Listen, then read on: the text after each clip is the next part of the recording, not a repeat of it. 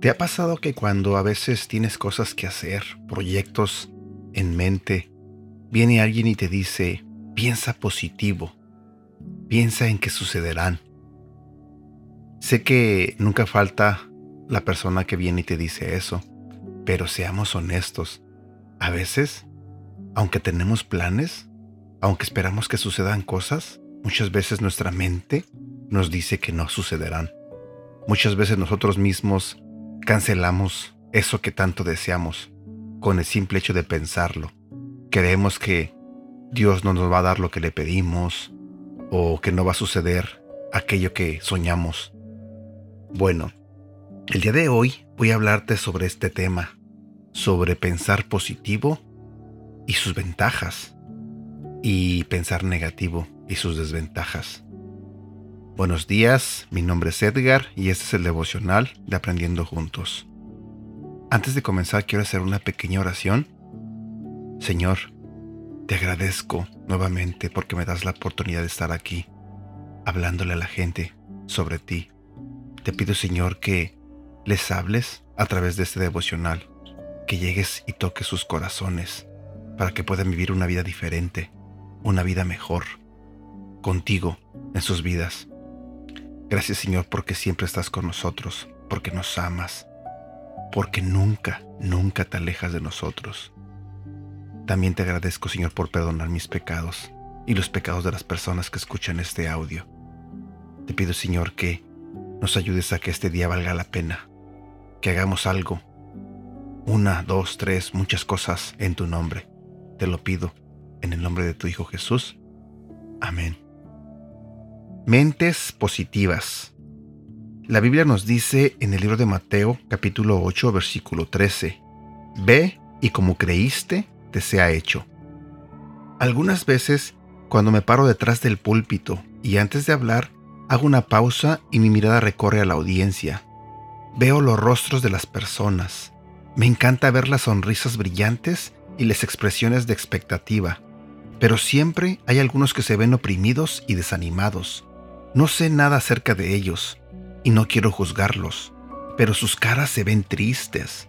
Se ven como si hubieran perdido la esperanza y no esperan que pase algo positivo, y con demasiada frecuencia obtienen exactamente lo que esperan.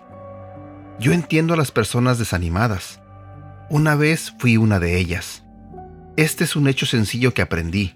Las mentes positivas producen vidas positivas pero las mentes negativas producen vidas negativas. El Nuevo Testamento cuenta la historia de un soldado romano cuyo sirviente estaba enfermo, y el soldado quería que Jesús lo sanara. Eso no era fuera de lo común. Muchas personas querían que Jesús lo sanara a ellos o a sus seres queridos en esos días. Pero este soldado, en lugar de pedirle a Jesús que viniera a su siervo, expresó su fe de que si Jesús decía solamente la palabra, su siervo sería sanado. Leer Mateo capítulo 8 versículo 8. Jesús se maravilló por su fe y envió su palabra para sanar al siervo. La mentalidad positiva del soldado, es decir, su fe, trajo resultados positivos. Esperaba sanidad y eso fue exactamente lo que sucedió. Con demasiada frecuencia clamamos a Jesús para que nos sane, se encargue de nuestras finanzas, nos libere de problemas, pero no esperamos que sucedan cosas buenas. Permitimos que nuestra mente se enfoque en los aspectos negativos. La duda y la incredulidad batallan contra nuestra mente y roban nuestra fe si se lo permitimos. Como escribí en mi libro El campo de batalla de la mente hace muchos años, yo era extremadamente negativo. Solía decir que si tenía dos pensamientos positivos, uno tras otro, mi mente sufriría un calambre. Es una exageración, por supuesto, pero así es como me veía a mí mismo. Vivía con la misma filosofía que tienen otras personas. Si no esperamos que suceda nada bueno, entonces no nos decepcionaremos cuando no suceda. Podría haber excusado mi actitud negativa contándole a todos acerca de mis decepciones en la vida, y yo tenía muchas. No solo era mi falta de expectativa, era mucho más que eso. Como pensaba negativamente, hablaba negativamente. Cuando las personas me contaban sus victorias espirituales, yo pensaba, eso no va a durar. Cuando la gente me hablaba de su fe, yo sonreía, pero por dentro pensaba que estaban siendo ingenuos. Siempre imaginaba maneras en las que los planes podían salir mal o en que las personas me decepcionarían. ¿Era feliz? Por supuesto que no. Las personas que piensan negativamente nunca son felices. Te lo diré nuevamente. Las personas que piensan negativamente nunca son felices. Es una historia demasiado larga de explicar como para que llegue a entender esa realidad, pero caí en cuenta de la persona negativa que era y clamé al Señor pidiendo ayuda. Aprendí que si me mantenía estudiando la palabra de Dios, podía hacer a un lado los pensamientos negativos. La palabra de Dios es positiva y edificante. Mi responsabilidad era volverme el tipo de creyente que honra a Dios con sus pensamientos, así como con sus acciones y sus hechos. Entendí el remordimiento que seguramente sintió David cuando escribió el Salmo 51. Ten misericordia de mí, oh Dios, debido a tu amor inagotable. Es como comienza. Yo meditaba especialmente en el versículo 9. Esconde tu rostro de mis pecados y borra todas mis maldades. Yo no había pecado como David, por supuesto, pero mis pensamientos negativos y mi mala actitud eran pecado. No solo era una debilidad o un mal hábito.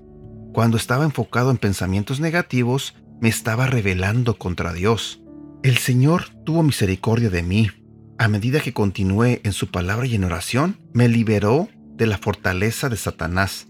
La libertad está disponible para todos nosotros. Oración. Generoso Dios, gracias por cada liberación en mi vida.